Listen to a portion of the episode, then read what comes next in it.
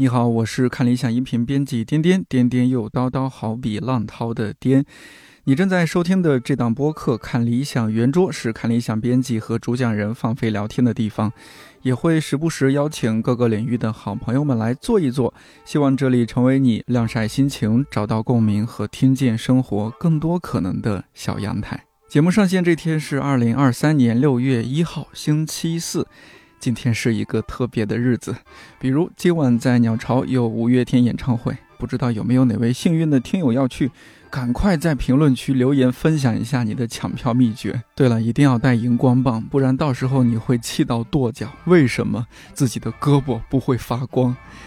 除了演唱会，根据比较靠谱的小道消息，看理想主办的二零二三理想家上海年会，今天也将在看理想 APP 和公众号推送活动相关内容以及报名信息，记得留意。最后，今天最特别的当然是六一儿童节，祝各位大朋友小朋友儿童节快乐。前几年大家调侃说，一帮成年人总嚷嚷着要过儿童节，成何体统？不知道现在的小朋友怎么过六一？有一个想法不一定对，我真心不觉得那时候花几天时间排练，把家长也卷进来，搞得人仰马翻，然后一脸纯真灿烂给成年人表演节目过六一的自己是开心的。虽说要留下一些童年回忆，但这样的回忆就算了吧。现在我们说自己也要过六一，除了凑热闹，可能也有为童年感到遗憾，想要夺回某种自主权利的意味吧。说回来，这是一期老中青少皆宜的六一特别策划。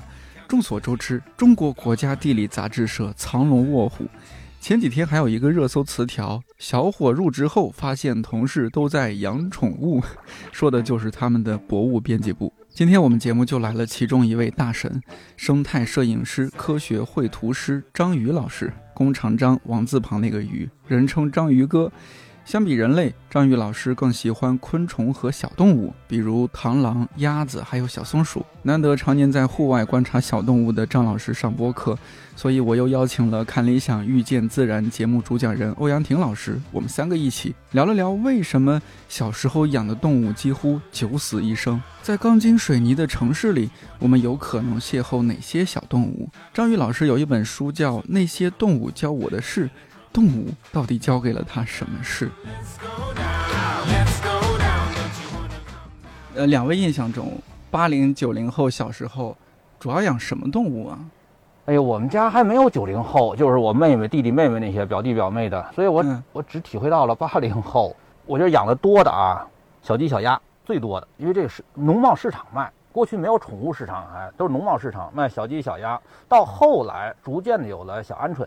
哦，还有鹌鹑。啊，对，然后像什么金丝熊，就是现在是叫仓鼠这一系列的仓鼠的东西，呃，但是过去有鸟市儿，但是就是说家长很少让小孩去鸟市，因为鸟市他们认为鸟市是一个我们叫杂不地，说白了就是三教九流什么都有，混杂的一个地方，很很很不好的地方啊，所以小孩去鸟市的并不多，鸟市卖各种鸟的。都有倒是有啊，包括虫子、蛐蛐蛐、斗蛐蛐的。你说的是天津是吧？啊，对，嗯啊，其实北京也差不多，的京京津这块儿都是差不多的啊。我记得我们，当然我也不能代表所有九零后，就是反正我小时候周围同学啊什么养过彩色小鸡。就都是染染染成五颜六色的或者什么的，校门口就会卖卖那个，然后呢，有些小孩就哭着缠着家长必须得买一只啊什么。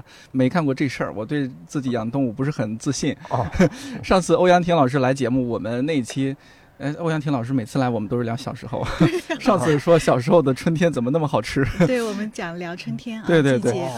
然后我记得我上次好像聊到什么来着？聊到就是小时候我养蚕，张宇老师养过没有？养蚕啊，我原来因为我小时跟我一个姐姐是住一起的，最早那会儿，呃，我们我们俩住在我奶奶家，因为为了上学方便。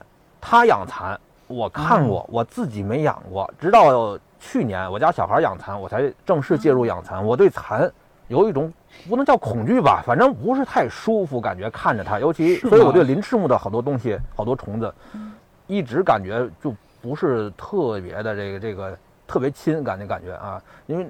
拿着一个肉虫在手里，那种感觉，我倒也不害怕，但是就是那种感觉不爽。我我还挺挺喜欢的，尤其看他头摇来摇去，然后结茧的时候把自己包围起来，我觉得这个太神奇了。不行，我也挺害怕。我最近在朋友圈老看到大家在发那个蝉，可能是现在老师布置的给小朋友布置的作业，是不是自然观察的那个？对，在朋友圈，嗯，在朋友圈看到很多，就看到它从幼虫，然后一鳞一鳞的这样蜕蜕皮之后，然后变成了蛾。哦，哎，那个小孩他怎么怎么养啊？那个是老师发的吗？学校发的吗？买，淘宝什么都有。叶子也。我们家买了一大堆卵分给同学，然后买叶子，因为采桑叶也行，但采的话可能有一点点风险，就是它打农药嘛，它会定期打药。对。所以买的稍微好一点，然后淋上点水，搁冰箱里保鲜，很经用的。尤其学校那个同学之间组织一团购，一大包分来分去。都这么着啊？哦，互联网真是改变生活呀！啊，是啊，养什么就很方便。嗯，我们小，因为我小时候在农村，就这些老师不会布置这些。农村你想，就到处都是什么小动物啊，小鸡、小鸭什么。老小时候我们家还养羊，哎呀，养羊、养鸡、养兔子这些，就其实没有说特别的，我一定得养个什么这种意识，因为这就是我们的一个日常。呃，我记得小时候七八岁，呃，家长他出去去农田干活了，我有一次。可能心情比较 emo，还拿那个娃哈哈 AD 钙奶还是什么，拿那个瓶儿悄悄装了点大人的二锅头，哦，装了一瓶儿，喝喝完喝醉了，哦，然后一边喝一边靠在我们家羊圈那儿和羊说心里话啊，很幸福啊，我印象特别清楚，对，特别有意思。然后聊着聊着差不多了，我说我困了，我去睡觉了。然后小孩儿然后就睡觉。你说到这个羊啊，还有一个特别有意思的一个事儿，就是说。因为我们这城市里边见羊见的少啊，但是嗯，真见着一个，尤其小羊，所有的胡同里小孩都会去围观。还有一个就是什么呢？我们反正小孩挺淘气嘛，那会儿喂羊，为什么？我们不知道为什么。结果后来有小孩看书，发现那羊吃书。羊吃啊，因为过去那个纸啊，它跟现在的不太一样，它是这个可能比较原始的工艺啊，草纸。对对对，然后我们大家都把家里报纸什么拿来喂羊，夸夸夸它就吃。然后就后来主人不愿意了，说你们这好家伙，往那拿羊当废纸消费机了 那个。嗯。但是这小孩对这个羊什么的，反正我印象最深的有时候有有有一家养了一个山羊，我们就去喂报纸。但是绵羊我印象里不太不太吃报纸，反正胡同口有时。有一年有有有一个大母的绵羊带着一个小羊，他们家是养完以后用来杀的吃的，其实过到年底下。但是，但是在就是养的过程当中，聚集了经常天天的聚集我我们这个周围这些胡说的小孩儿。对对对，这个太有趣了。嗯，我们小时候就因为村里面养羊的人很多啊，见怪不怪了。对，见不见怪不怪了。就在村里面，比如说大家就晒太阳、瞎聊天，老人啊、小孩啊在那玩儿一会儿可能就有个羊倌就撵着一群羊就咩咩，然后然后就过去了，然后留下一一溜羊粪。嗯嗯。对，要不就是还是养着牛啊，还有养驴啊，嗯。其实好多都是干活儿啊什么的。我们小时候生活的环境还挺像的啊。是吗？我我小时候也是比较野生的那种环境，因为呃在新疆嘛，然后那个附近就是有那个维吾尔族老乡居住的地方，他们就是呃少数民族，他们都会养牛啊羊啊，尤其是羊，他们是来就是一个很重要的收入来源嘛啊，所以能够经常看到这样，虽然是。家养的啊，但是好像感觉跟这种动物呀什么也是很亲近的、很接近的，不像现在我们在城市生活，好像看到一个，呃，稍微大型一点的动物就很难啊，太难了，太难了。而且小时候我觉得看羊那个咀嚼反刍，嗯，特别治愈。没错没错，是是。我们为什么一直看报纸就看那个嘴好玩，是吧？对。说到这个，您说治愈这个，看那个羊牛什么咀嚼，我们那会儿还特别爱看兔子。兔子，我也想说兔子。哎呦，兔子这咀嚼，其实它那唇部结构跟那羊有相似的地方啊。我们那会儿为了看，都到什么程度？嗯。学校里养养那个有一个圈，兔子兔子窝，哦，养了几个兔子。我们大伙儿呢也不知道为什么，后来发现。做扫除，过去那个我们那个扫把是高粱穗儿，对，嗯，然后做完扫除累了，把那个扫把搁在兔子圈边上，兔子过来咔咔咔吃，后来我们就把扫把全给喂它了，就为了看它吃。呃，对小孩来讲，可能确实看动物吃东西，就是非常治愈。兔子不止吃胡萝卜，它有时候还吃什么芹菜。嗯，反正我们小对对对对喂过它，对它也是那个，就是它那个小牙，然后它咬起来特别快，哒哒哒哒哒，对，一个长长的一个杆儿，然后看它就慢慢慢慢越来越短，越来越短。如果这个兔子窝里边，就是那个兔笼里边，如果是两只兔子，到最后，比如说一只吃的快，它把那根吃完了，它就一看，哎，你这哥们儿你还没吃完呢。他就去，两只就就互相吃，然后我们就觉得很好玩儿。对 对对，这个也特别治愈。嗯嗯，其实我觉得可能就是一个。真正的慢节奏的这么一个一个一个行为享行为行为感官的享受，对，是吧？我看网网上大家说，哎呀，在那个没有手机的年代，小孩 们玩什么的？哎，真的玩的还挺多的。不同时代不同的玩法，对玩法不一样。就上次和欧阳婷老师那一期，我们就侧重野趣。我觉得今天，因为我们也算是一个六一特别策划，啊，我们侧重童趣。其实小时候挺有意思的。呃，但是这一期为什么请张宇老师来？因为张宇老师的童年可能比大多数人更有意思。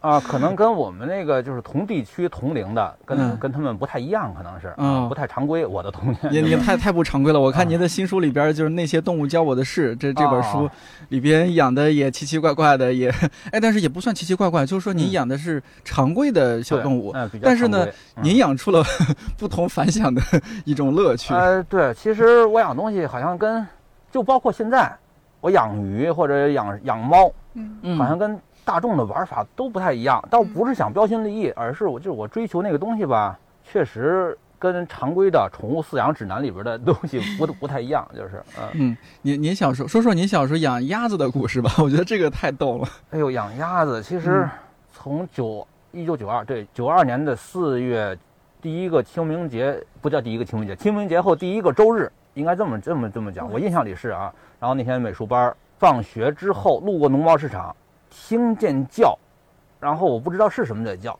找了一圈，发现有一个卖鸭子的，两大筐鸭子，当时就被迷住了。在此之前，我见过别人，因为我们家在海河边，见过有人养鸭子，是挺大个的，我还没见过这么小的鸭子。也是彩色小鸭吗？啊，不是，是吧？黑的，就是黑棕黑，但稍微有一点点那个橄榄绿。它那胸脯那块有点橄榄绿那种，它那个但是是比较柔和的国度，不是那种斑块的。我们那会儿当地我们我们那边有管叫胡鸭的，就是那个胡鸭的小崽儿小雏。嗯，胡是哪个胡字？我们当时我问我还问了一下我们老邻居，他说就是那个江河湖海那个他他他他他跟我说是那个湖，但是我后来。再往后了，就是查书讲什么什么金锭鸭什么的，有些一些品种的鸭都都长得差不多。其实，但是可能也是老百姓一个一个一个统称对它。呃，我们那会儿就是一个是胡鸭，一个是白鸭。白鸭就是我们讲最多北京鸭，那长得很很肥很大。然后胡鸭这边就是说它的色型呢跟野鸭比较接近，然后母的是麻的那种，公的脑袋有点绿，然后尾尾尾巴有有俩钩。哦，尾尾羽有俩钩，这么这么去，就成年以后是这个这个样子啊。嗯，然后当时买来以后，而且刚才您说是哭着喊着找家里要钱想买是吧？这个这个好多小朋友这样，我是没哭着喊着，我是哀求，几乎不是哀求家长啊，哀求我同学，因为我们那我那会儿都已经是周日自己去上上那个美术班啊，放学了以后一问，我印象里是一块五一对儿，然后没钱。真是真是，这我平常出去不带钱，然后跟我同学借。我同学说：“你你买这个干嘛？”说数了我一通。啊，最后他没辙，耗不过我，就借借借钱买了。买了以后可要了命了，就是说这俩鸭子卖鸭子，说买一个不好活，买俩都卖一块五一对儿，一对儿一对儿好嘛。买俩吧，挑了俩，拎着这兜里边，我想挂车把上，下骑车，结果不行。拎着这兜刚拎起来，这这鸭子就不安分的在里边往外蹦。这想挂车把上，我一骑车，骑着骑着，噌一下窜出一只鸭子掉地上，你知道是吧？这就这就很麻烦。但是这没法回家呀，这这怎么办？后来我发现，把它捧在手里，就是有这种环抱的感觉，马上这俩鸭子就安静。哦，他觉得安全可能。哎，对我说这玩意儿麻烦了。我说这这这一道，我就距我离我家不算太远，但是也也不很近啊。那美术班，最后我印象里是放在口袋捂着，啊，一个手。骑着我妈那个二八那个那昆车，呃，不带梁，昆车就女车，二八的，嗯，那虽然说是女车也很大了，我一对我一小孩来讲，我脚尖都够不着脚蹬子底，其实，我就那么，幸好中午啊，那会儿不像现在这么多人车，那会儿中午周日路上还行，就这么捂着一路到家，安全到家，哎呦，当时给我美坏了，终于到家了，可以给他安放好了。几岁啊那时候？十二嘛，十二，小学毕业六年级那那一年，即将毕业，对。但是这个鸭养的鸭子啊，我回家我这是属于什么先斩后奏了，没跟家里说，直接就买来。我妈倒还行，没太说，也没太说什么。但是我我我也担心我爸，那时候我爸他们是周三，我印象里是周三，当时是休假，他们工人嘛，周日是上班的。结果回来以后看了一眼，到现在我印象非常深刻。他说：“行啊，这个鸭蛋比鸡蛋贵。他想的可能是养大了下蛋，我们可我们就能吃鸭蛋了啊。嗯，但是养这鸭子就是周二那天，印象里是就出出意外了，因为我我每天放学回来把它放水里，拿脸盆放了以后，我看着让它玩儿，然后我就去买东西去。周二那天阴天，可能是因为这阴天，再加上降点温，我出去就十来分钟的功夫，再回来有一只就不行了。它心情不好。现在来讲啊，就是后后想，嗯。也懂懂了点这个这个病理生理这这方面的东西了，觉着就是这鸭子一个是先天的有点不太好，再一个哦。低温这么一刺激，它可能马上就有一些呼吸道或者这个急症会出来，嗯马上马上就就就不行了啊！因为当时我我想的是就觉着它浑身有毛不怕冷，其实这个小雏啊，它很需要这个母鸟这个给它呵护啊对对对，没错暖没错。呃哦，当时那天一低温，一一一加上再有水的刺激，直接就不行了，不行了，哎呦，最后死了。哎呀，我几乎一周没怎么吃饭，呃，这还是后来我妈的，我妈的印象非常深，对对对对对这个事儿，对书里也写了啊是吧？啊对，嗯闷闷不乐，对，就是我觉得是我害了她嗯。啊，就是这么个感觉。嗯。但是后来就是邻居好心，那年五一农贸市场又有卖鸭子的了，嗯。给我买了一只，跟这个凑一起嘛，养了没多少天，那只又死了。啊。啊，结果就剩这一单奔儿这一只，单奔儿这只我就养着吧，养着养着，周几我忘了，我是晚上去上这个作文班儿，课外的一个班儿啊，回来以后看筐里鸭子没了，我一问家里不知道啊，说没没没盖那个筐，好像好像是，完了但是但是不知道去哪儿了。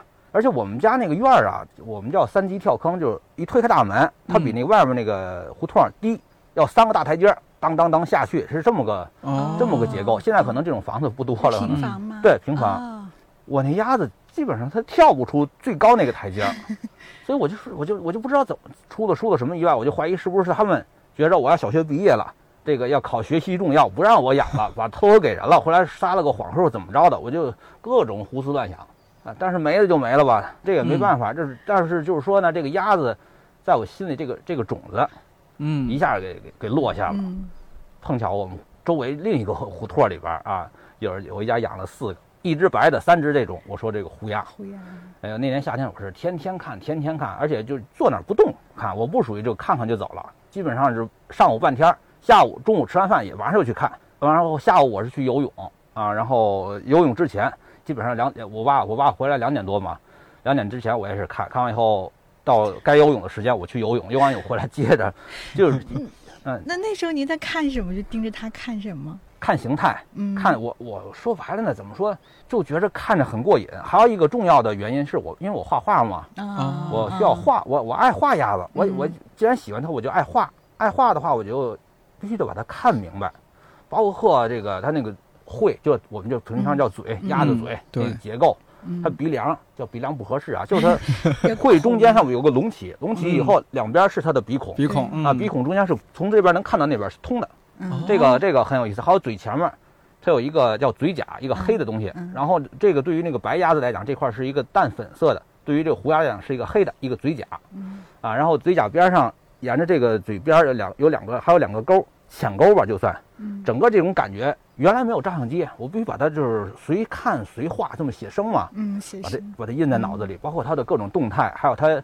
鸭子脑袋顶儿是哪块最高，是嗯眼上面这块儿有一个高，高完以后有一个平台，再往后出去以后，它的枕骨这块儿嗯。有一个突出，有特别是这个的这个结构呢，在它平时可能并不明显，但是它觅食就是低头低头这个啄啄东西的时候，这块东西这这个这个结构是鼓出来的，嗯，所以像像这些地方我必须看明白、画明白，才能画明白啊，嗯所以就是你你那看不够个就看。得这么细了啊？很细，其实当时还不是太细，因为毕竟是别人家的鸭子，它跟我不是特别那什么。有时候我靠得近了以后，他们他们会不太自觉，就是那种有点警觉，有点嗯啊啊啊啊啊啊，不太不太那么高兴了，哎，脖子有点伸长 啊。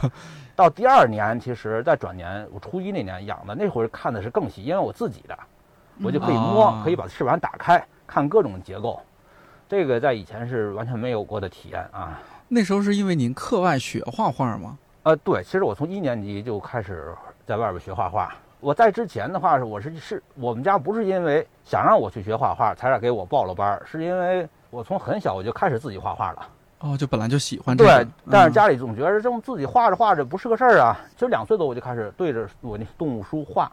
两岁？对对，两岁多其实啊。天哪！这是天生的，就是这个观察者。哎，我我现在想起来，好像确实是这样啊。因为我妈前一段还拿着一张画，她保留着，就是两岁多，后来画看起来像个猪。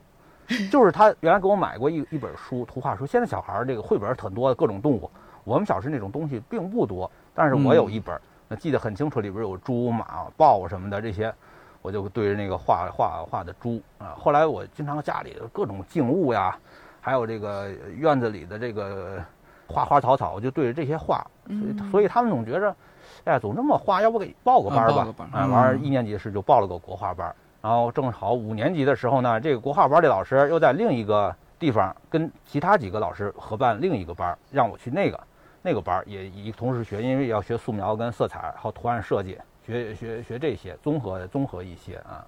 大家知道今天您是来呃聊我们这个 小时候养动物九死一生，我不知道是不是有些朋友可能不知道您是这国内数 数一数二的生态插画师，说不定我们小时候还是什么现后来的一些小孩课本里面会不会有也有您的插画？除了国家地理杂志什么的？呃，其实现在的有了，现在的现在的课本里倒倒是科学课的封面有有几张生态系统的图，就是用您画的，对，用我们原来杂志给杂志做的图，然后稍微改了改，嗯。啊，他们他们来用当封面的是。啊，六年级的吧，好像是。哇，你这去国家地理之前，从小就开始为入职做准备了，这。啊，嗨，我这人就是说，其实讲点搞笑的事啊，八卦的事就是说家里有老人找个算命先生，算命先生说我这人啊，副业容易出成绩，主业不容易出。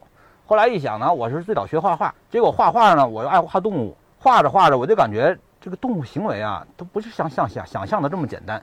不光是形态感兴趣，我对行为更感兴趣。嗯，慢慢的养了动物，看了行为，又查各种书，就对动物学感兴趣。然后学的动物学，学了动物学以后呢，又觉得动物学太死板，或或者讲这个这个，呃，无论研究或者是教学的形式过于死板，还而且它最大一个问题是我们的书的插图不好。同时呢，我又没间断这个绘画这个练习，我就想，哎，我何必？不把它给画好点呢？嗯，又又转回去了，又反正每每条每每个阶段吧，好像都是我有一个主业，一个副业，然后确实是我把精力更多的放在副业上了，而且副业确实是出了很很很大的成绩啊，可能也是正正是这个兴趣的这个指引吧，让我把更多的精力更执着的、更这个怎么说不计回报的投入更多精力在这上面，也是啊。对对对，王艳婷老师，我感觉您也是有点儿。呃，有有点类似啊，就副业，然后一边边做着做着，还一下子出了《北方有棵树》这本书，是吧？嗯。然后也获得了很多的大家的鼓励啊、评价，然后拿了很多奖，然后也因为这样的原因，我们邀请过来，是吧？成为我们的主讲人。嗯。这好像一一都是一点一点过来的。那您您小时候有体现出说对自然就是特别浓厚的兴趣吗？我其实不像张宇老师这么早的，就是好像是在对这个自然观察就开悟悟的很早啊。因为刚才听他讲小时候经历，确实这个画画能够帮助你就是细察这个世界，没错，就是你会关注到很多很多的这样的细节中啊。可能我觉得你不仅仅是观察动物，可能你在观察别的时候，你的这种眼光也是非常细腻的。我对自然的感知。就是比较晚，我其实觉得挺遗憾的。如果我要再早一点，我可能也学个生物学呀，或者是什么 植物学、动物学之类的鸟类学这样的专业了。就是我我是后天的，但是我觉得这个观察自然、对自然的喜欢也不分早晚吧。就是我是后来在工作中慢慢的接触身边，就是我我开始从植物开始的，然后后来开始观鸟嘛，以至于后来看的稍微多一点了之后，当然不如张宇老师这么深了啊。我觉得我可以写点东西了，然后去写文章呀。慢慢的就写成这本书，就是小的时候这种成长经历对一个人的兴趣爱好还是很还是很有影响的。像我小的时候，我就觉得我现在想想回想，我是很庆幸我小时候生活在那样的一个环境里。当然，如果我现在重新回去看那个我小时候生长环境，我会以一个更深一点的这样的博物的眼光去看待。我小时候，我那些野草都是什么草？尤其像新疆，它有很多那种干旱的荒漠植物，还有就是鸟类也很多嘛，就是比我在北京现在能看到的。种类是非常多的，所以如果重新再看我小时候生长环境，其实是很丰富的。那个时候我们就觉得生活在戈壁滩嘛，就很向往内地的这样的自然环境，就觉得 呃就是很绿嘛。呃，新疆确实很干旱，然后冬天很长，然后呃春天很短暂，夏天也是。大概就是呃到了。十月份以后就会下雪，就是在北疆，就是乌鲁木齐以北的地方，天山的附近就会下雪，所以那样的环境让我很喜欢绿色，也很珍惜绿色。嗯，慢慢的就是觉得这种感对自然的感情是，如果溯源的话，还是有有迹可循的。那时候小时候就很喜欢树，像我爸爸呀，他们那一代人就扎根边疆的，也植树造林嘛，就是那种防风林呀，这样造，就是都是他们这样一代人就是种起来的。所以我对植物的感情也是从小就有。然后是后来慢慢的在城市里生活，我觉得城市一方面来说它很贫瘠啊，我们现在的这样的自然环境确实，呃，比如说比张老师小的时候在天津，或者是他求学到了北京那个年代，可能现在都还不如那个时候那个时期能看到的物种要丰富。但我觉得也幸亏我们现在就是城市里面还有一些园林，嗯嗯，我现在也是就是像张老师一样，也是老是在我们的那个城市公园里面做自然观察，也觉得这种公园呀，这样的绿地呀，就是。是我们在这样城市夹缝中生活的一个。怎么讲？是像一个馈赠一样，就是索性还有这样的一小方地方，哪怕这个地方总是被这样的外界的人为的干扰，这个环境也是在不停的变化，但还好我给我们这样的自然爱好者有一方小小的这样能够观察的地方。对，还是可以观察到一些，还是还是能够看到的。对，像我还挺惊讶，就是张宇老师在那些动物教我的事儿里边这本书，呃，就讲到呃那个刺猬。对对。哦，就这个 我好像就没见。你们办公室附近也有呀？我下。次加班加到比较晚，我仔细观察一下，就是呃不太有这个意识，就天然的就觉得哦，城市里边可能这种东西就很少了，不用观察了。就有时候我想起来，我还挺庆幸自己从小在农村长大的，嗯嗯，就那个大自然太丰富了，就是从小见各种昆虫啊、小动物啊，农田里干个活儿，然后哎看到一个那昆虫叫喇蛄，不知道你们喇蛄，喇蛄就是我们大水漫灌浇农田的时候，那个喇蛄就得从洞里出来。然后到处都是蚂蚁窝，小时候课本里面也说，就是这个要下雨了，蜻蜓低飞，燕子低飞，蚂蚁搬家什么。我小时候就是观察蚂蚁，但是现在想起来，我忏悔一下，小时候也拿放大镜烧死不少蚂蚁。还有吃蜻蜓肉吃过吗？蜻蜓肉，我们我们小时候男生就是 吃啊！天哪，那那这小孩子都还蛮残忍的。对对，小孩。哎呀，小小时候倒是见那种大一点的小孩吃那个。蝗虫啊，蝗虫我们那儿就烤，是吧？因为天津是一个原来，现在可能会好，因为现在农田少了。原来种水田、种那个什么麦田多的时候。天津是蝗灾的一个比较比较严重的地方，蝗灾很严重。嗯，我们老家叫蝗虫叫肉墩子，方言也差不多是这个发音。其实现在想起来有点攻击人家昆虫的那个 身材，对，因为觉得它就是胖乎乎、肉肉的，然后就很敦实嘛。我觉得这个方言也很形象。一个肉墩子，然后另一个就是那个螳螂。您在书里边特别对写了四种动物，其中也有螳螂。对，螳螂给我印象也很深刻。我真的第一次见到螳螂，惊为天人。啊，我觉得这。昆虫太帅了，太漂亮，没错，没错，嗯，威风凛凛的大刀，对对，太精致了，怎么这么精致呢？甚至有点妖媚，我感觉，对对对，有点很媚那种，对，很媚，有点邪魅，对对对。您怎么也对螳螂那么感兴趣啊？有点遇到知音的感觉。哎呦，这个其实我原来对各种昆虫我都有点，不光昆虫和所有的动物都都有点喜欢。想看，怕不敢碰。就我们这小孩有时候逮那个，现在叫这个暗褐锅中什么，或者是优雅锅中就蝈蝈。我们叫暗褐锅中叫滋达子。我们那边就是他们逮完以后拿个线儿拴在那那个前胸那儿，就拎着玩。有时候拎着当一蹦，哎呦，我这心就咯噔一下，受不了，我害怕。哦，害怕。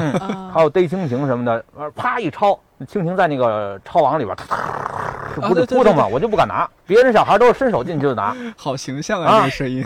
我是在外边拿那网子。趁它老的时候来往的，哎，捏住翅膀，捏住了这边才敢拿。我就是这么胆小，所以这螳螂，我原来我们家那边一直说这东西刀人，要注意，这不这个要小心，要咬人刀人，特别说它刀人，我就有点害怕啊。就唯一一次就是说，一九九五年，九五年我然后我当时画了一张速写，我印象里是八月二十二啊，那张速写好像是，完了前一天的晚上，然后胡同里边，因为胡同里有路灯，当时那会儿啊，虽然住着胡同，也是市区。但晚上一亮灯，蛾子、蚂蚱、这个蚱蜢，还有这个壁虎也去，有时候，然后但是这虫子都飞去，有时候就飞螳螂。那天晚上就飞一个一个一个螳螂，结果小孩们哗都想都想要那螳螂。我当时也不知道怎么了，这玩意儿就是天意，你知道不？这真是真是感觉天意。我当时我也没觉着怕，就是竟然从他们手里我哀求着给要来了。要来以后，我就想，我想看看这个虫子也是，而放在金银花上。我们院里有有有一有那个藤本的金银花，旁边邻居老爷子养的，放在上头。第二天早上一看，因为前天晚上在晚上那个天黑，那路灯底下看看不太清，但是大概我知道那结构。我们画画时画国画也画过那螳螂，那大刀那个样，大肚子是吧？其实现在想是母的啊，大肚子，公的肚子很细。然后第二天早上一看，我找找找，哟，还在那。同时呢，我看它的时候，啪，脑袋扭过来看我。哎呦，我这东西全人国眼神是吧？对，真是，尤其他那眼睛里边，你从哪个角度看，他他就像盯着你，有个黑点儿。这是他那个每个小小复眼里边那个深深深洞那那个结构，从哪个角度看都有都有那个点儿。他说：“哎，你从这儿看，他这儿看你；从这儿看，他这儿看你。”我说这东西，这这这太有意思了，这这比看蒙娜丽莎有意思。嗯，而且他那个他那个结构，他还会梳理，他拿那个前前足叫捕捉足嘛，啊，弄头梳理须子，很精致啊。其实别的昆虫它也有类似的行为，只是我原来都都没那么细致的看过。嗯，螳螂的个儿大，然后也好也好容容易看，再加上它这个这个迷人的一个气质啊。当时就就就被迷住了啊！我看他呀，我有种把他和古装片联系在一起。就古装片里边穿着那种，虽然说颜色不一样，它是绿色的，但是昆虫嘛，但是就觉得那个整体的构造什么的太帅气了，像个剑侠，对是吧？对，剑侠刀客这种。剑侠刀客，真的真的就是这种感觉。我觉得好有意思呀！就是你们对那个螳螂的这种描述，这种感觉，好像我现在暂时还不就是 get 不到。就是为什么呢？就是第一个就是我原来小的时候也挺害怕虫子，就跟我我有我看。张老师的书，我觉得他小时候写他小时候怕虫子，我还觉得挺安慰的。就是原来张老师也怕虫子，就是我我去年那个刚好也是看了一个那个国外的一个生物学家写的书，他也提到这个螳螂，它那个在交配的过程中会吃掉那个雄性的嘛。然后在书里面提到这段之后，我就去看纪录片。然后那个纪录片因为它是那种微观的那个相机那个摄像机镜头就非常清晰。然后看这个螳螂久了，那个纪录片拍的非常好。然后看久了，我觉得啊，怎么就觉得它长得。这个特别像一种异形，就是像外星生物，有这种感觉是吧？你是看《微观世界》那个纪录片吗？呃，是另外一个，就专专门就叫螳螂，就叫它就是讲螳螂的那个整个的生活史，拍的非常的细腻。咱常规的见这个这这个常常见种的，其实有稍微有点异形感吧。但是您要看的那个热带以后有一些那个奇特种，那就更有那个感觉了，那 感觉非常非常非常古怪，那就是嗯。刚刚欧阳婷老师说到一个，我觉得这知识点，就是说交交配以后，这个母螳螂就吃掉公螳螂。嗯，这个估计也是很多小朋友小时候的阴影，因为看黑猫警长，对，嗯对，是吧？然后就出命案。这个是真事儿吗？要如果严格来说啊，就不同种类的不太一样。就同样螳螂，螳螂很多种，不同种类它它这个这个方面的行为它不太一样。但是大体上有这么个趋势，就是说它们是一种，或者它们是一类吧。不能叫恃强凌弱吧，就是饿了以后什么都吃，它是这么一类虫子，不管其他啊，因为它只要能降服的，嗯，它都吃。碰巧呢，这个公的通常比母的都要细瘦一些，而且平常呢，它们说白了，它们会相距一段距离，然后就是说有点井水不犯河水的意思吧，或者是互相看见以后，它会避开。但是到繁殖期成虫了以后，繁殖期母的会释放外激素引公的过来。他们就会无限次的近距离接触，这就让造成这种错杀的，不能叫错杀吧，就造成那种这种捕杀的几率会会会高很多。特别是养的过程当中，一开始我也不知道，后来的话在观察自然情况下，我才发现他们这个如果自然状态有足够的空间，比较复杂的环境，公的它会有各种手段去接近这个母的，而且他们有足够的时间在安全的距离。这个阶段的时候，他们会互相会交流，嗯嗯啊，这就是大大降低了被捕食的这个公的被捕食的概率。嗯，别的昆虫身上是不是没有这么明明显的就是啊，我交配完了我就把你吃了，或者是会捕食你什么？捕食性的昆虫都有点这一类的风险，不光昆虫，包括这其他的节肢动物，像蜘蜘蛛这一类的。但是其他类型我涉足的很少，但是我大概也了解一点，就是说只要是捕食性的都有风险。其实要扩展开来。不光是节肢动物，昆虫这些，昆虫的那个猪形纲的这些，你就说猛禽有风险吗？同样有风险。这个说好听点，就是说，如果雌雄体型相当，然后它们又不是这么这个嗜肉成性，不是这么凶猛，没有什么大规模的这个杀伤性武器，像这这些物种，如果在繁殖期、求偶期互相产生冲突，它们虽然也冲突，但是不致命。很多时候，比如猛禽，有时候。公的跟母的，万一打起来了、吵起来，为点家事儿吵起来，这很好理解吧？一出手就容易伤，因为他们有他们有武器，有武器，这是很麻烦的啊。刀剑无情是吧？呃，对，刀剑不长眼啊。对，他说，所以他说他们他们这发生命案的几率就大。你像，你像像食草动物，虽然说也有这个暴力事件，比如说在求偶当中，公马追逐母马，母的会撂蹶子踢。确实也有把公的踢踢死的啊！哎呀，这这这这这种事儿吧，他就是嗯，没没办法的。嗯，那这样的话，会不会其实我们小时候很多不知道的一些事情，就是您刚刚说到这个，一方面它不只是母螳螂吃公螳螂，它也有可能母螳螂或者公螳螂吃母螳螂，就看谁厉害。对对，谁就把谁又给误伤了。没错，就吃了，反正。对。那小时候我们不知道的，或者说有误解的，还有啥吗？比如说彩色小鸡、彩色小鸭为什么那么容易养死？是因为它它就是从养鸡场、养鸭场就拿一些老弱病残过来吗？这个被您说中了。我一开始也不知道，哦。后来因为是怎么着呢？我养的时候，院里人有人跟我说过，人老人就是说，您买那个鸡孵的，嗯，或者是从老家从那个我们的我们说老家，我不见得是自己老家，就是老乡那直接买那个他们家孵的就会好很多。这个怎么说呢？一方面，其实这个鸡孵。机器的鸡啊，鸡孵跟 跟母鸡鸡孵，它这个有点差异，在在这个体质上。哦。然后更重要的其实是有一点，就是说大规模养殖，养鸭场、养鸡场也好，养完以后，我这是都是后来看，因为我养东西以后就爱看这些养殖的，看农业节目，我才发现，才发现问题在哪儿呢？他们孵出来头几天，他们就进行筛选，一个是筛选体弱的筛出来，一个是筛选性别筛选，他们留有蛋鸡。蛋鸭这种留母的，把公的筛出去，然后留下来的好的打疫苗，这个那个走流程。对，走流程。剩下那个干嘛？要要不当饲料也有，要不就是一筐一筐流向市场。哦，就也没打疫苗什么的，所所以它其实就是呃抗病毒啊什么，很差，免疫力很差。对，再一个就是说这是一个先天的问题吧，再一个后天，后天饲养当中，我们就是不知道这个小雏。刚才我也提到保温，一个是保温，然后就是说还有一个这个干燥。这些都很重要。虽然说，就拿鸭子来说，天天在水里待着，它其实它正经休息的时候，它需要干燥的，就相对干燥啊，不能说是总在潮潮乎乎的那种环境，对它关节、对它发育什么都不好。因为我后来养了一只鹅，就有一只劈腿了，就是因为太潮。说说远了啊，就是一个是先天，这是被淘汰的。说白了，大多数被都是被淘汰的。所以我们养的时候，经常说公的母的论卖的那个，都是给你挑一对儿回来以后养的，十个里有九个是公的。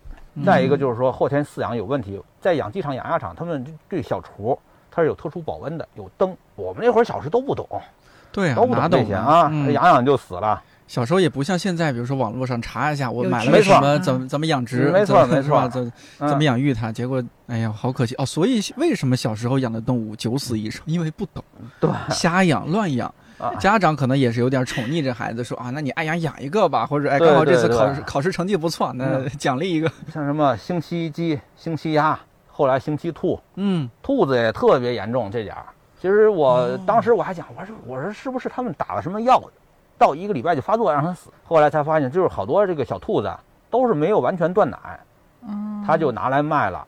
它能吃东西，能吃硬食，能吃这些菜叶什么没问题，但是。它那个阶段其实还是需要一些母乳的，哦，体弱，对，它只是这么个过渡阶段，没错没错，而且它吸收也不好，对整个体质就会造成体质体质弱嘛。所以我们要是养一些这样的小动物呀、宠物呀，还是需要有一些知识才行，要不然就觉得好像好像是在草间寿命。对，现在小孩儿我觉得太幸福了，能查很多东西，有很多资料。我们当时真的什么都不懂，细细的思考一下，其实很多时候就是说养不好。以后小孩就就失败就不养了，相对来说这样来讲好像也是也是也一种也是一种善举啊，也好啊，对对也好啊，对，从这个方面来说也也好啊。但是呢，我像我周围有些朋友，他就成了心理阴影了，就觉得说，哎呀，我想起来我小时候养什么死什么，现在可能连猫都不敢养。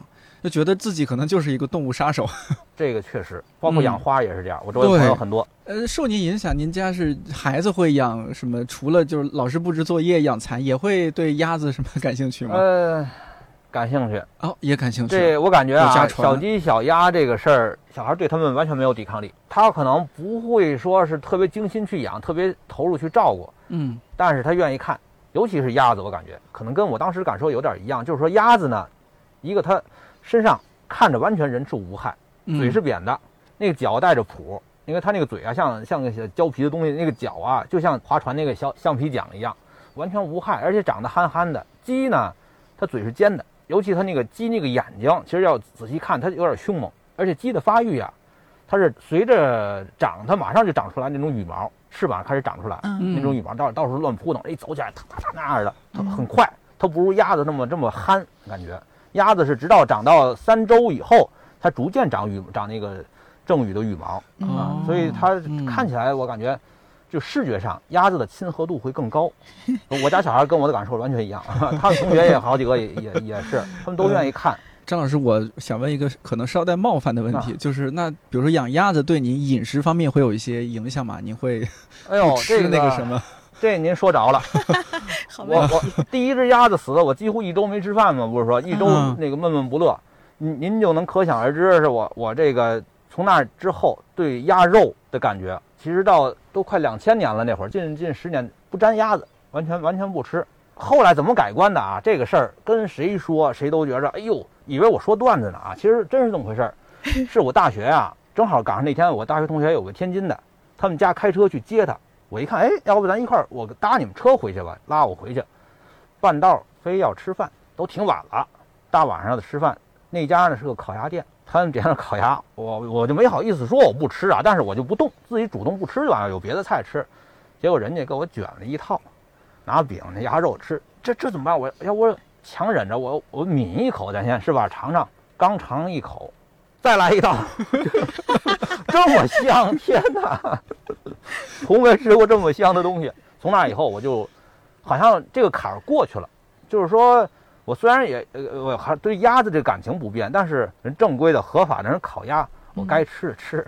正规合法，总算说服自己啊！对对对，违法的不吃啊！我我还我还特意查了一下，像您书里边您是主要是观察绿头鸭，对吧？啊，对，现在就是野鸭的绿，主要绿头鸭为主，对吧？我我查了一下，就也让您放宽心，就是吃的烤鸭是另外一种鸭子。啊，我对这 烤鸭现在好多都用的是樱樱桃谷鸭吧，叫就原来的北京鸭，其实嗯，北京鸭培育的品种啊，对对对对，我们就是那会儿欧阳天老师也说到，就是我们现在就是咱们都在城市里面生活，像北京，嗯呃，特别相比张宇老师您在北京读书那会儿，北京已经是城市化发展啊什么的，好像是对动物的这个活动空间的挤占是越来越多了，嗯嗯，但是呢，我我看您的一些资料啊什么，我才意识到哈，我们平时说起来说大城市都是水泥森林。但可能其实是我们比较侧重水泥这一块儿，呃，但其实好像看了您书，看了您其他资料之后，觉得哦，好像对你来说这更多是一个森林，它还是有非常丰富多彩的户外生态的。呃，不妨聊一聊，就是你们现在在城市这个所谓的水泥森林里边，在这个森林里边，你们观察到了什么？是很多人可能我们这些就出了地铁就哐嚓哐嚓就就就进写字楼了，可能也不会观察那么多。嗯，你你会观察到什么？以及您观察这个是不是还挺挺有挺有有挺多故事的？太多了啊，张老师。要不要不就从刺猬开始聊起吧？这刺猬有那么多吗？呃，哎呦，刺猬现在它是这么个情况啊。嗯。刺猬的真正的适合刺猬栖居的地方，稳定的这种自然环境，确实好像在我们城里边啊不多见。但是刺猬它有这个能力适应现代城市的这种生活，我是这么个感受。嗯，一个是它就是说它本来就是一个广适性的物种，就是它适应性很强，随遇而安，它不是这么不是这么挑。如果挑的话，真不好生存了。再一个，现在。喂猫的人越来越多了，喂流浪猫的，但是我不提倡喂流浪猫。不过吧，这个猫粮它有刺猬的食物，没错，它有很多刺激的福利，相当于刺猬非常喜欢吃，包括斑鸠什么的都喜欢吃。哦，您观察到过就是刺猬吃猫粮？哎呀，是的，有的，在各小区里，对公园都成为它主粮了。是的，呃，而且这个的这个福利好在好在哪儿呢？刺猬大摇大摆的当着猫的面就这么吃，猫拿它没辙。小猫可能还招它一下，扒拉扒拉玩。大猫都有经验了，觉得这东西你吃吃吧。我我弄它，大猫对它不感兴趣，因为浑身浑身是刺儿。对对。你一扒拉它，啪，变成一个球。猫又又又又何必呢？哈。对对对。反正吃完了，有人还继续投喂。对对。所以 这个刺猬现在。从这个角度来讲呢，啊，人要给刺猬一点一点福利以后，嗯，哦，这估计是很多。你像我们公司很多同事养猫，也喜欢猫，有时候也会给附近的流浪猫去投喂一些食物。这估计很多人没想到，其实投喂的还是不建议投喂，是吗？对对，因为呃，流浪猫这个话题还是说来比较长，对，也比较复杂了，这比较复杂，嗯。呃，就是刺猬这个小动物怎么会也进入您的这个视线，而且成为您这本新书的四大主人公之一？啊，嗨，其实不知道这个您有没有感觉啊？可能嗯，交往多了以后，您就能感受到一点我这人的个个性了啊。就是说，无论是养的，还是观察的，或者是这个想记录的，有一部分是比较有个性的东西。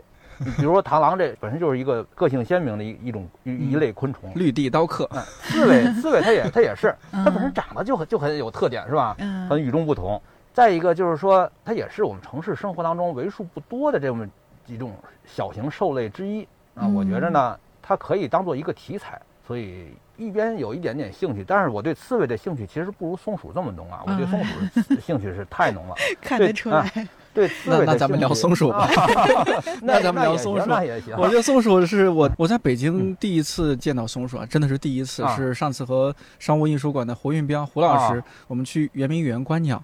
一进去就是就看到那种，我不知道是不是也是什么亚欧红红松鼠，欧亚欧亚欧亚嗯红松鼠，就是嗯它那个发型很特别，啊有两啊两个支棱起来。您是嗯秋冬季节去的吗？他们是初春？初春应该我听说是这样。那个毛还对毛还没退掉。肚子是嗯白的吧？好像是白的，对对反正对超级可爱。因为我嗯印象中松鼠发型没那么个性，头上没有那么那么高的那个。那您印象里的松鼠是不是那种后背几个条纹儿 对对对，花松鼠还是叫什么？啊？就是花栗鼠嘛，花栗鼠对对对啊，上次结果见到那么个性的，我说这也太漂亮了，我就啊一路跟着。它也不是很怕人，对，嗯估计圆明园的它也见过世面啊。对，这个嗯这个种其实亲人度，松鼠其实亲人度都比较高。哦呃，天坛公园也很多。对对对，嗯哎，讲讲讲讲这这个可爱的小生物。啊，这种其实对北京来讲呢，百余年以前它是北京的土著，但是这个物种它是对林地，尤其是成熟的林地非常依赖。随着林林地的砍伐，它们就从华北地区基本上消失了啊。只不过后来是这部分怎么来的呢？有一部分是逃逸，逃逸是少，嗯，逃逸就是宠物饲养跑了，但是这种毕竟少，放生为主。放生完以后，放生一批，繁殖起来了，完了就开始扩散。碰巧呢，就是说我们这个后来不就植树造林嘛，林子恢复了，里应外合吧，相当于是啊，种源有了，然后这个环境也有了，这就在这儿又发展起来了。嗯，其实叫真正的北京这边本土的华北地区本土的，都是我印象里百余年都不止了，嗯，因为别的朋友帮我找的资料，清末那会儿有一些资料咱们聊天已经说到两种还是三种松鼠？啊，欧亚红松鼠，花鼠对对对，我之啊前确实没注意，它嗯种类还这么丰富这么多。啊您可以说说，比如说在北京啊，它们的大致的一个分布，大家比如说去的什么什么园、什么公园，哦能看到它们，然后它们分别有什么外形上的特点啊、习性啊，什么有什么有趣的地方？呃，北京其实现在可能城区和近郊，尤其是城区这块儿，就是见得多的就是欧亚红松鼠了。然后如果稍上近郊的话，北京有一种北京本土的叫哦有岩松鼠，岩松鼠，嗯，哦。岩松鼠那个灰了吧唧的，有点儿更像老鼠，是不是？啊，对，更粗一点那种感觉，毛粗一点是吧？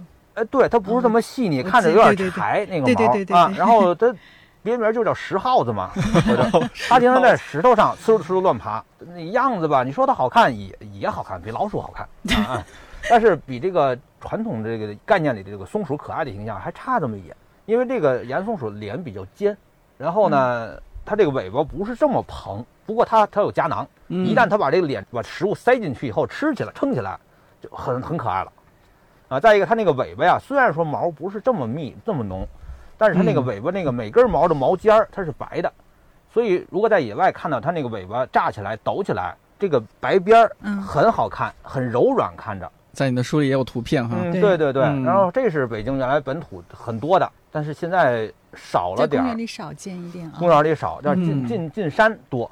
他喜欢那种呃灌丛、大岩石，有点林木这种这种环境，甚至于高山那个矮灌林、矮灌丛啊，这个岩石这个混混杂的地区都都行。嗯它是在石头缝里边做洞，主要是。然后还有花鼠，刚才咱提的对吧？这是北京本土原来挺多，各大公园好多也是放生的。紫竹院原来哎呦，我就听说有一个老太太放了五十只，哦那年到处都是。这是怎么回事？从网上买哎，放生吗它是这本来它是宠物市场场，我我最早养的是我花鸟突然那会儿哦就这样子是养的花鼠嘛啊，花鼠也是也是饲养场很多，批量生生产了也赶上都是。它的繁殖能力是不是很强卖的？是野生的吗？还是呃卖的现在现在我了解的都是繁繁，对对对，繁育的，对对对。呃，早期的话，好多是是是逮野的，嗯，嗯，因为早期其实好多地儿原来把这当害兽来来来灭，啊，因为又吃庄稼又破坏林木，嗯，什么多了也不行，它得有个平衡。没错没错，所以当时好多地方把把这当当害害兽。原来我们讲鼠害防治，我学那个把这都当做防治对象的。啊。它有什么天敌吗？猛禽是主要的，然后黄鼬类的黄鼬这些。会吃。然后现在的主要是流浪猫啊。我刚才讲的花鼠是的，花鼠少变少，有一个原重要原因，我怀疑就是流浪猫的增多。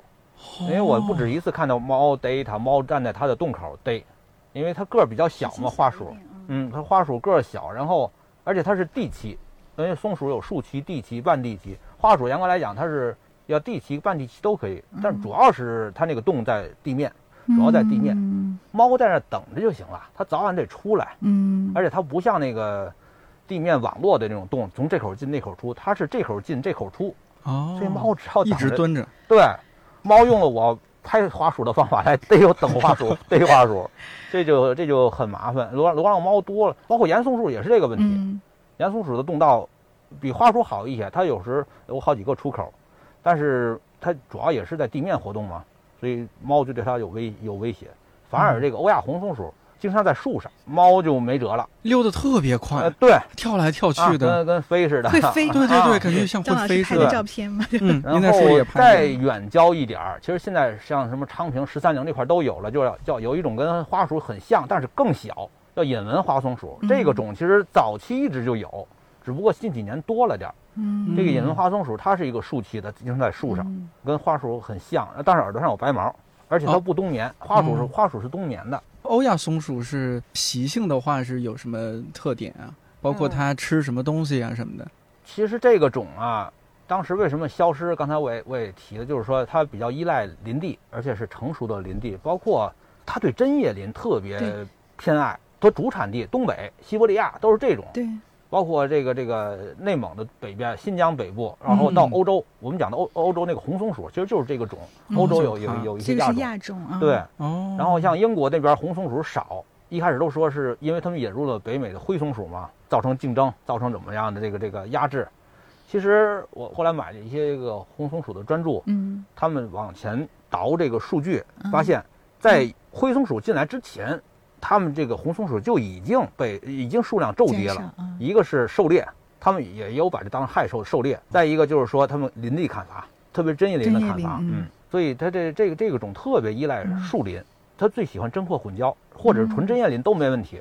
嗯，所以在北京，他们就主要分布在哪哪几个公园里边吗？北京公园天坛是最主要的。哦，因为天坛 天坛松柏多呀，松柏多，对，是是。像颐和园、圆明园也有，但是不如天坛这么密集，而且天坛有一个一大排的核桃树。这是他们重要的主要的食物，对，特别喜欢吃核桃。对他们坚果控嘛，我管它叫，一个是甜品 甜品控，一个是坚果控。啊，对我去年春天去一趟天坛，就看鸟的迁徙的鸟的时候，我发现天坛的那个欧亚红松鼠太密集了，我都觉得这个生态，对我都觉得这个生态会不会有点失衡？因为呃，那个地方确实它的食物很多。我当时去了一下午，我觉得我看了大概都有十四五六只这样的数量吧，那正常。正常的，我我说是这个，您看了这么多是正常，不是说它这个容纳量这么多。呃，对对对，就是说就觉得好多呀，尤其是对对天坛的这感觉会很强烈，觉得这里松树怎么这么多？因为它在这儿的天敌相对来说不是这么多，不如不如真正的野外环境。真正野外环境，它猛禽是一主主要的一类天敌，尤其是。北方那个苍鹰，对苍鹰对它的压制会会非常明显，它们俩之间的关系。但是在市区的话就没有。对啊，猫逮它又不好逮哦，所以它会要 要。然后再再加一个，它长得又可爱，然后找人要吃的人又胆子也很对，就 一下就把人感化了，是吧？感化了也宠爱。您您在户外，就两位都是在户外时间很长的人。我想听老师主要还是偏观鸟啊，然后看植物是吧？嗯，就是我就什么都想看，就是觉得时间特别的那个，就是就来。来不及看。最近有对哪个鸟类或者说哪些小动物有有一些偏好吗？我最近就是值得说的还挺有意思的，我就觉得比如说我去圆明园呀、植物园这样的地方比较多一点，因为我去一次可能可以看到的东西要多一点。但我会觉得，就是确实是你随着一年一年这样看，你你的目光也是在加深的。比如说我今年这个春天，整个春天看到的，我就觉得比我去年要要看的多一点了。尤其是在鸟类的这个繁殖期呀、迁徙季，尤其是繁殖，我觉得这这块是非常有意思。像张老师他也是在看这些，呃，他拍的照片又非常好。我是今年特别开心的是，我自己凭我自己的能力，我找到鸟巢了，就是看到了那个以前也看到，就是一些经常大家都能看到的，像那个喜鹊呀这样的巢。但今年我忽然找到了一个银喉长尾山雀的小巢，我好开心，就是也是在那种游客游人很多来来往往的地方，我是听着声音找到了，先找到听到那个雏鸟的声音。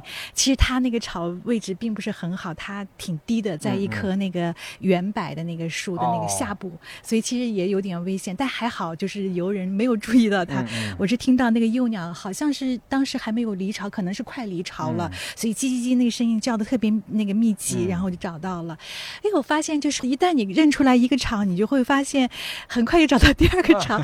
是我第二次去的时候，好像有了经验了，因为我一直想看银后长尾山雀的巢，因为它是用那些苔藓呀、很碎的那样小羽毛呀，就粘贴的。嗯，它不是用那个树枝搭的，所以我特别想看它那个巢材巢材，所以我用我的那个微距镜头也拍到了。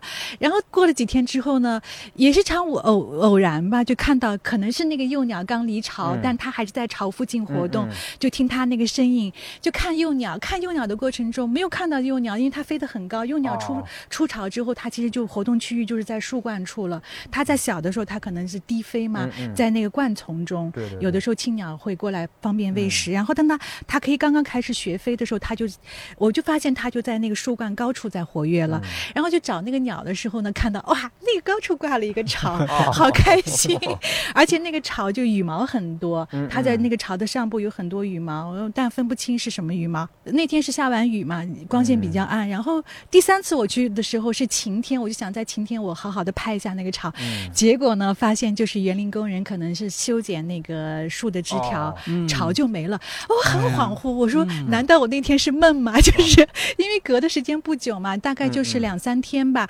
忽然间那个巢就不在了。我当时拍了个视频，我就看那个视频中那个巢的位置，就清清楚楚对着那个位置，那个巢就是那个枝条也没有了，就是很快就被修剪掉了。啊，这可能也是一个问题吧。对，这就是在每年春天就是园林什么他们在。但是后来我想就还好，就是在那个幼鸟已经出飞的时候，它才修剪，就索性对鸟还是没有伤害。然后还有一个经历就是今年看的就觉得有意思，是也是看到了乌冬的巢。哦，那天也是。无意中就是听到那个乌冬叫的非常的密集，很很急促，很密集，然后那个叫声就非常不同凡响，我觉得好像是像两只那个雌呃雄鸟在争斗，我本能的以为，然后就走进去看，然后看到并不是那么一回事儿，然后他们是在合力驱赶一只欧亚红松鼠。哦，我才看到附近有它，就在那个树枝的最前端有一个大巢，嗯，嗯，那是吴东的巢，然后欧亚红松鼠可能是在侵犯他们的巢，最后最后才知道是那个松松鼠在吃它的鸟蛋，哦，哦，也吃鸟蛋啊，它，嗯。这个经历呢，就是其实是我做的不对，就是我因为看那个那个乌冬，他们太紧张、太不安了。我当时不知道那个松鼠在吃他们的蛋，然后我看他们都赶走了嘛，就松鼠已经不在我的视野里了。它其实是在那个窝的上方在吃，但是我从底下看，我看不到松鼠。我已经我我以为是把松鼠赶走了，但实际上就看那个鸟还是在不停的在很紧张的在叫，而且那个乌冬它在那个对付这个松鼠的时候，它是那种上下会在叩击，发出那个。咔咔咔的那叩击声，这个声音也是我第一次就听。就是我我之前听那个黑水鸡，呃呃，古鼎鸡，古鼎鸡，它会有那咔咔咔那个声音，也是在今年三月份的时候听到。但是当时当时只是听到以后呢，就是还想再去重听一下，是不是我幻听了？还是因为这个声音是我第一回听嘛，就驱赶的声音嘛。嗯，然后呢，我刚好前阵看那个一本书，是那个大杜鹃《天生欺骗者》那本书，就是那个尼克戴维斯那个教授写的，呃，是朱磊。翻译的那本书，他在那本书里面也写到芦苇鹰在驱赶大杜鹃的时候，它也会上下叩击发出那个声音。所以当时我听到那个乌冬的声音，我就一下子啊，我就觉得原来果然是像我想的，就很多其他的鸟在在袭击别的鸟的时候，它也就驱赶的时候，它也会发出这样的声音。我当时很开心，但我不明白，就是它为什么一直在持续发出这个声音，直到最后我就又走近一点，我就看换了个角度，我看到松鼠的那个大尾巴露出来了，哦，我才意识到原来松鼠在它的巢里。我前面说我不该，就是说我不应该干预这个事情。我当时就是出于本能吧，我看了很久很久，那个乌冬还是在那样，就很紧张。我就是朝上面扔了个枝条，就把松鼠赶了一下，然后就松鼠就跑掉了嘛。然后后来那个乌冬就在整理，就回巢整理它的巢，就衔出来一个东西。我当时因为不知道，我我想这个松鼠是不是会会在吃幼鸟，在雏吃雏鸟，我所以我才会做这个举动。其实人类在人在观看的时候，还是一定一定不要去干扰。嗯，容易带入一些感情，因为这是一种就自然的生态过程啊。自然生态。我看我我前两天看张老师这本书也是，我有自己很多的反思。就是张老师在拍摄的时候，他其实一点都不去干扰这个野生动物的这样的一个生活的，所以这个是我要检讨的。但是就是后来看乌冬在整理这个巢的时候，他叼出来一个东西，我以为是那个幼鸟排出的卵啊，就就粪便啊，但是后来发现它是那个在叼了一个残破的蛋。啊，所以我知道这么一个这么一个过程，所以今年春天也是呃这些经历让我觉得，就是在我们这样一个园林的环境里面，就只要你肯花时间，嗯，就是在一个地方固定的地方，你去看，你就会看到很多很多，其实也挺惊心动魄的这样的事情。相当惊心动魄。我说到这儿，我也想忏悔一下，小时候干过的坏事太多了，罄竹难书，罪恶滔天。是北方冬天，我不知道两位就是冬天生火炉子，有烟囱的那种，自己生火炉子是吧？也也一样吧，那就是。然后呢，过了这个冬天，就到春天，春暖花开，暖和了，把这个烟囱里面的煤灰倒腾干净，然后就把它吊吊起来，挂起来，挂在院子里边。然后呢，这个烟囱就成为鸟做巢的一个地方。嗯，有时候我和我表弟可能还过去瞅一眼，就站在下边踩着板凳看一看哦，小鸟过来飞来飞去的，然后那个大鸟过来喂它虫子呀或者什么。然后有一天出去玩玩完回来，突然看到，就真的是吓到了。嗯，一条白色的蛇蛇哦，嗯嗯，它半个身子在外露在外边，然后另外半个身子在烟囱里边。就赶紧喊大人来，我说啊，这个这个怎么了？那个小鸟被吃掉了，赶紧赶紧，怎么样？大人的第一反应是觉得这很正常，那他就是 自然界嘛，就是这样子。嗯。但是呢，我和我表弟就不依不饶，说香蕉被吃掉了，都快哭了。我们俩可能当时已经哭了。哎呀，不行，说到这我又快哭了。对。后来大人熬不过，就踩着板凳儿，拿那个大铁锹啊，就一下子给。呼上去啊！把巢把蛇给打下来了啊啊啊！对，呃，当然我不知道小鸟是不是也已经被吃掉几个，反正看那个蛇那个肚子是鼓的啊，那也很有。但是当时那个场景特别惊心动魄，就是那个大鸟它在外边扑棱来扑棱去，想把那个蛇赶走，但蛇呢不为所动吧，冷血动物 一直在里边就。哎，这个场景我后来就是做梦还会梦到 啊，是，嗯，就又难受又那什么。但是就是 现在想起来说，没没必要干扰人家。嗯，你虽然带入了人类感情，觉得你这个弱肉强食的是吧？哎，所以我写我也挺想问张老师一个问题，就是你在野外观察的时候，比如说你的观察对象有的时候肯定会遇到这样的捕食，比如说你的观察对象是一个弱势的一方的话，你会有什么样的心情？我现在可能比较理性了，就是说猫的话我会驱赶，那其他的我基本上就不管。就近几年是这样，再往前的话，我感觉张老师要开始忏悔了。再往前，忏悔忏悔倒不至于，但忏悔，但但是再往前，我我印象不是这么深了，就是因为我其实很多现在我因为拍园林拍的比较多，拍园林的这个鸟兽，在之前我有时候特别是大学那会儿去郊外农村。我们大学中国农业大学啊，边上就是这个永丰乡，经常是在那儿拍，很多时候是隐蔽拍摄。其实那会儿确实也干扰不大，比如拍小 PT 那个一家，大的带着小的出来，完突然间白尾鹞来抓他们。嗯，我就是，其实我我挺想看热闹的啊，说的有点那什么了啊，我就想我我确实也想看看，他能不能抓着，还有就是说他们怎么躲避啊。后来发现。大鸟背着小鸟，一下全潜到水底下去了。哦，对，小 PT，这个这个很有意思。特别人为干预的，倒是有这么个情况，就是有一年那个一个小松鼠还没还没独立，都没断奶，刚开始尝试着吃这个硬食，它从窝里出来了，可能是掉出来，或者是出来好奇心强走出来了，越走越远，迷路了，回不去了。嗯然后呢，很小很小，其实，但是这这怎么办？当时我按说可以不管啊，嗯。但是当时我已经心软了，我说 我等到几点，如果再不行，我就跟家里说，我把它带回去养吧，那就。但是还没等我跟家里说呢，那松鼠妈妈过来了，把它噼里扑啦一顿卷，搁嘴里叼叼走了就啊，但是 他要给它卷成一个团儿嗯。啊那样，就就给它叼走了。嗯。哦，幸好啊，嗯。嗯，这就是说，有时候我确虽然说是尽量想理性一点，想嗯。让人看纯自然的东西，但是有时候这感情嘛，人毕竟是感情动物，嗯。对吧？啊，避 难免避免不了的。对对对，啊。嗯。嗯，补充一下，就是我在看张老师这本书的时候，我特别有一个感触的一点，就是张老师其实给我们做了个榜样，就是他在，因为他一方面是观察，他一方面是在拍摄嘛，啊。就是拍摄肯定会讲求就出效果最好的片子，嗯。但是他，呃，我在看这本书的时候，他有的时候就写到他就停下来了，在一有的时候比较关键的那一时刻，嗯。当他感觉到他的这个拍摄会对这个观察对象的正常的生活有影响的时候，嗯他反而就不按相机快门了，因为那快门声，比如说会打扰到他，他求偶呀或者是繁殖的那个时候很很敏感的时候嗯，会对他有影响。那张老师就停下来了。还有比如说在那个小刺猬观察夜观的时候，夜观刺猬它是打着一个比较弱的一个手电光嘛。嗯，但是手电光不是追随着动物的，它是就是放在这儿，啊然后吸引着动物来。当时他当时是观察那个刺猬跟黄鼬，啊然后黄鼬就果然他们就走到他这个光线布的这个光啊线里了。可是呢，就是又走出去了。其实他那个时候他可以把手电筒挪一下，就是追随一下，嗯他也没有挪动。所以这些细节让我挺啊感动，就是其实让也让我就觉得张老师是一直在践践行，就这样就是不要影响到一个自然的嗯一个环境、一个生态。他在书里面也写到一句话，就是我当时还写在我微博上，他说。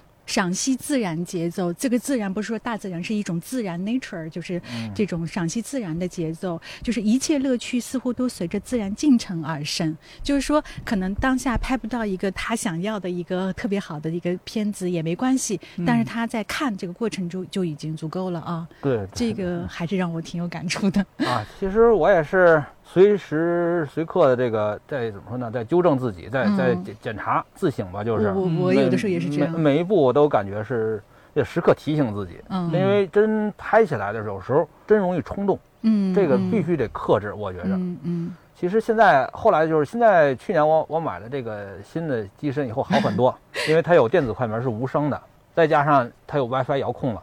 我摁快门，他都不知道我在这儿的这这这这 这种情况啊，嗯我就感觉是越来越享受了，因为我在不断的调整自己的观察记录方式，嗯，所以看到的东西可能越来越接近于自然的本真的东西。或许可以说一下，就是您在户外观察的一个状态。我看书里边觉得您像个狙击手，哦，在躺在那儿可能一动不动，是不是还要戴个什么枝条呃卷成的一个帽子？看张老师微博，他很有意思，他的那种工作状态，他自己自制的那个就是放在地下的那个支撑箱哦机的那个板儿，整他想了很多办法。对，我觉得您可以讲讲这些户外观察的趣事，哦。包括是不是一动不动就可能六七个小时就在那儿啊嗯。是这样啊，我也不是说一种方法，或者是常用一种，我我是不同时期我的方法也不太一样，然后嗯就是同一时期对这个不同的进程、不同的进程阶段，我也是不太一样。其实早先呀、我特别迷恋于接近动物，因为我特别嗯喜欢猫科动物。嗯，看猫科动物那种伏击，螳螂跟猫科动物很像啊，就是接近猎物这个过程当中，它会隐藏自己，会怎么找寻找合理的路线接近猎物，让猎物不发现自己。我原来拍鸟的时候或者拍动物，经常用这种方式，有时能接近的非常近非常近。我还跟别人就是特别洋洋得意的跟别人吹嘘各种的方法，有比如贴地那种蹲伏爬行，嗯都都用过，然后蹲着走、贴地的爬，然后还有那个这个就是借助掩蔽物，对方动我就赶快移动到下一个掩蔽物，嗯对方停我就停。嗯这种方法，原来我特别推崇这些，但是后来 我就我怎么说呢？就是当时的原则就是尽量不让对方发现自己，但是后来慢慢变到什么呢？变到另一个极端了，尽量让对方发现自己。嗯，嗯这个是什么意思？就是说我跟他的关系已经成了什么？他在那儿，我看见他；我在这儿，他知道我在这儿。我们俩就是这么一个邻里的关系了嗯啊，变成这样。就是意思是你要融入到他的生活世界里，对对对对对他，觉得这也是个爬行动物。嗯 把自己当成他们一同类。哎，对，就是就是这样的好处是什么呢？我不累了，没有这么累，因为那样的话接近会非常累，或者是隐蔽也好。但是那样的到最后换来一个短距离的相处嘛，但是但是只要对方一发现我，马上就会跑嘛，就会就会改变状态。我就觉着为了那一瞬间的相偶然相遇，近距离的不值得。嗯，我想看的是他们的生活，所以就后来改改变了相处的方式，变成一个拉长了工作站工作线时间线，变成一个长相守长相处的一个。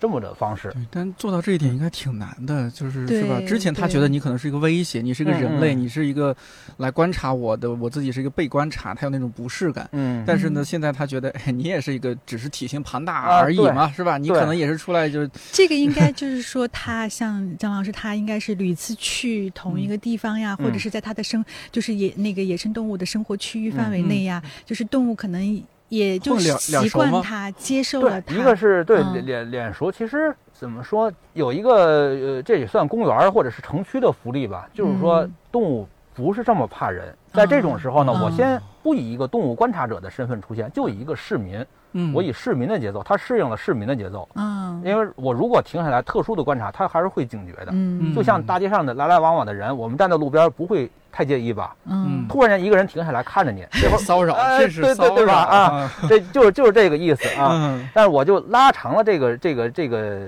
时间线，先慢慢的由这个普通的市民，慢慢的变到什么短暂的停留，看看他，或者到最后就形成什么呢？我就跟他很近的距离站着话，他就完全把我当成一个熟人了，就完全干自己的事儿啊。这种状态我觉得是最佳的一个状态啊。但是不同的物种，它对人的容忍度，对这种邻居的容忍度不太一样，也也得具体情况具体分析。就是有什么脾气比较臭的，然后过来攻击你的吗？哎呦，攻击我还没到那种那种程度，但是就是说同一个物种来讲，它不同个体也也是这样，有差异，它性格性格差异会很大，有的是。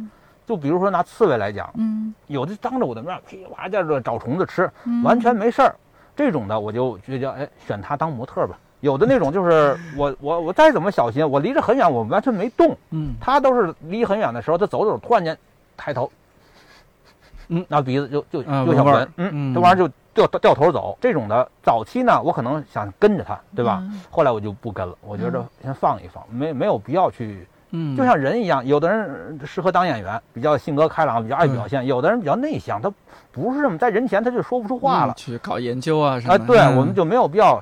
呃，违背他这个天性，对，是吧？这是这是个体的差异，我就顺应他这个差异就完了。我听起来您好像也不完全是在各种野外去观察，好像有时候也就在市里边去观察。那您会不会也变成 北京市民的观察对象？说，哎，这人怎么那么奇怪，趴在那儿一动不动？怎么回？嗨，这个倒倒有过，有过，有时候趴那儿被人当成晕倒的，尤其夏天，有时候我原来早期了，那是零六年那会儿，在在师大。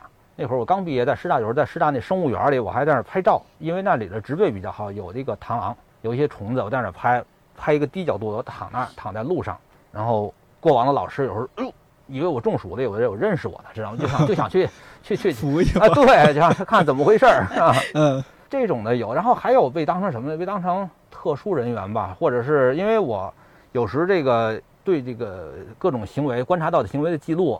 有时候我来不及记，我现在好多时候是语音，语音，嗯，然后呢，我在固定的拍摄点儿，因为我经常在，其实，在对人多的拍摄点儿，我我我我我我我有一个原则，就是说，走在公园里走正常的路尽量，因为正常的路的话，动物会比较适应嘛，嗯，所以正常的路来讲呢，好多其他拍鸟者他也走那个路，然后我这会儿有时候记录的时候，我就不敢说哪个巢哪个巢出来什么的，这有什么活动，他带着崽儿往哪个方向走，我就不敢说，怕被别人注意，因为本来人家呃从这路过的。过去就过去了，对吧？我一说，拍鸟有有的不太好的拍鸟者注意到了，呜一帮人来了就麻烦了，对吧？然后我就说一些自己的暗语，比如说 A 北睡莲呃浅都是这个。后来我就听他们偶尔我听他们几个有有些人议论说这小子天天在这儿说的不知道什么暗号，别人什么特特种特种兵啊特种兵有被当成这个的是，好有意思。就这个太逗了啊！但你也适应了是吧？基本比较习惯。其实我是真的比较怕被不太好的拍摄者发现。嗯呃，因为但是大多数其实我觉得拍摄者和观观察者都都还是比较好的。嗯，这这这是没有问题的。但是不好的，因为不好的影响它是非非常严重的，所以我就我就很回避这个啊。您这本书叫《那些动物教我的事儿》，嗯，所以就是动物教给了您什么？哎呦，其实在这里说点不能播的 你就开先说吧。开玩笑，开玩笑啊。嗯有一些啊，其实他教我的，我觉得是挺残酷的。嗯比如说，动物生存就要欺软怕硬，嗯这个是自然规律。不欺软怕硬，在我们人类看看来好像是比较高尚的品德，是吧？但是，比如说捕食者来讲，不去捕食自己能应付的弱小的东西，这是违背生存法则的对，嗯啊。当然，我们听起来都都挺残酷的啊，是吧？但是这就是这就是真就是自然。这就是人真相啊。对，没错人类社会是尊老爱幼，嗯动物是社会是正好哎，欺软怕硬，人类也不完全是啊尊对尊爱幼的，对对吧？对对，我们提倡尊老爱幼，啊但是动物没这个提倡。其实就是说，这可能就是动物教我很多，我我必须就是完全的嗯客观的看待一些事儿啊。当然，好多方面很多，比如说撂爪就忘，撂爪就忘这个，可能这个书里可能体会不到这些嗯内容啊。就是我就是引申的说一下，什么什么意思？比如有有我们生活当中有失败，做事有失败，有不良情绪，对吧？但是这个这些负面的东西，如果一直甩不掉，在后面我们的个人的生活当中，它一直有一个负向的影响，对吧？嗯但是动物我就看，哎，比如说一群麻雀，突然间一个雀鹰来了，哎呦，叽喳喳炸了锅了，赶紧四散而逃，甚至有一个被抓走，发出哀叫，咔，那种别的麻雀都惊了，半天不敢下来藏那个柏树里边。但是呢，过一会儿，只要有一个下来，呼啦呼啦呼啦，有的都下来了，下地觅食了，又恢复常态了。这个时间虽然说那个瞬间同类被捕的那个瞬间，他们非常的非常怎么说惊悚，但是这个情绪如果贯穿到他们后边的生活当中，就很难生活了，必须撂爪就忘，随时给它甩掉，这这些这些负面的包袱啊、我嗯。我就觉得这个可以引申到我们的生活当中，其实好多好多事，嗯尤其我个人啊，就比如螳螂，螳螂教我的虽然说是一个小虫，但是它为什么喜欢它，很有很大一方面原因是因为它的勇猛。因为螳螂也叫嗯。被被当做蛹虫，日本的武士那个刀那个鞘上好多的刻着螳螂都是，因为。哦虽然它是个小虫，但是我觉得它内在的那种不服输、嗯。倔强那个性格，确实也对，是一个很重要的。别看它是小昆虫，哎螳螂犬，然后那个 熊熊猫那个那个那个电影里边是不是也有螳螂啊？功夫熊猫那个是吧？啊，功夫熊猫里面是不是有啊螳螂？印象里好像我没看过电影，我印象中好好像是有，这是不得了的一个。振奋的一个，对对对一一些正正向的驱动也是。我在节目里面也表白一下，我特别喜欢中国国家地理杂志的，嗯。就整个那个 对周围的环境啊，同事们，不是那个呃胡主任，啊，胡主任还做过，他不是做过一个系列《我的冷门同事》还是冷门宝藏同事其中就有那个，对对，其中 其中就有张宇老啊，师，对，一开始拍的那个对对，那那一期播放量还非常高啊，嗯。嗯嗯，对，我觉得每每次看到那一些，我就觉得哦，您周围也都是这样，真的是发自内心的热爱自然，嗯，不管是说热爱植物、热爱动物，都是这样的一帮同事，我觉得也太幸福了。没错没错嗯，我这个单位这边呢，起码我们编辑部的这个环境非常好。这几年或许啊，我们这些在写字楼里面工作的这些人 啊，就在写字楼工作不是一个很好的选择了，朋友们。年轻的朋友也可以关注一下，这个世界上有很多很多的职业啊，像您，嗯其实您的主要职业应该是生态插画师，没错，是吧啊对对，，大家也可以多关注关注。其实，在这个星球上有很多很有意思的事情。等待大家去做，不一定非得朝九晚五、朝九晚六、九九六，是吧？嗯呃，陷入到各种的焦虑当中，嗯。多和自然接触，关于自然接触方面的职业就有很多，也大家可以多了解了解。现在嗯。真是机会太多了，我感觉嗯，倒退二十年完全不敢想嗯。对，能能这样，能这样，嗯。是是是，嗯。也欢迎有志之士去和张宇老师做同事。啊欢迎大家。好，呃，好，谢谢。那今天时间差不多，我们有机会下次再聊。啊，好的，好，谢谢，谢谢。